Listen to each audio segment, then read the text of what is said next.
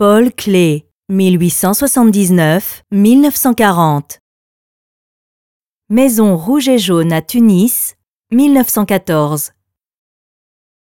Dès le lendemain de leur arrivée à Tunis, Clé inscrit dans son journal Tunis, la tête pleine des impressions nocturnes de la veille. Art, nature, moi.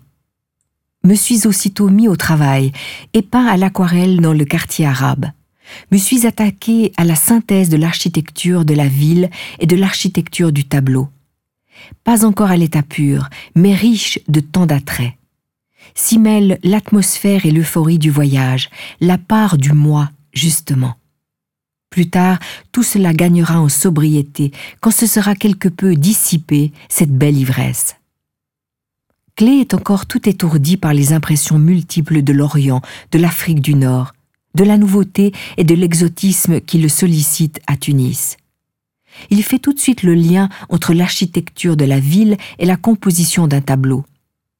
De même que l'architecture répond à certaines règles, structures et modèles, le plus souvent des formes géométriques, de même la structure du tableau doit s'y conformer. L'aquarelle Maison rouge et jaune à Tunis est l'une des premières tentatives faites pour réaliser sur le papier cette synthèse de l'architecture de la ville et de celle du tableau. À première vue, le sujet se décompose ici en de nombreuses surfaces colorées. Peu à peu se dessine un motif. Des bandes semblent parcourir la feuille à l'horizontale et à la verticale. On reconnaît en haut, à droite et à gauche, des arbres et devant les bâtiments quelques figures humaines isolées, fortement simplifiées. Les couleurs primaires, rouge, jaune et bleu, auxquelles le titre Maison rouge et jaune à Tunis fait allusion, accentuent la composition. Durant la traversée de Marseille à Tunis, Clé perçoit déjà les formes des habitations tunisiennes et note dans son journal. Sidi Boussaïd, le dos d'une montagne sur laquelle se dressent, selon un rythme rigoureux, les formes blanches des maisons.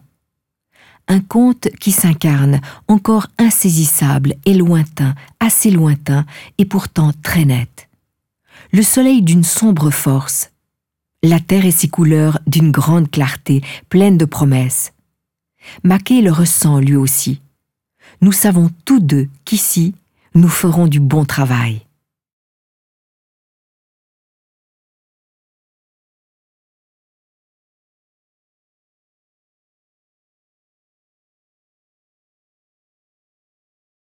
Visitez le Centrum Paul Klee Berne et voyez les œuvres originales.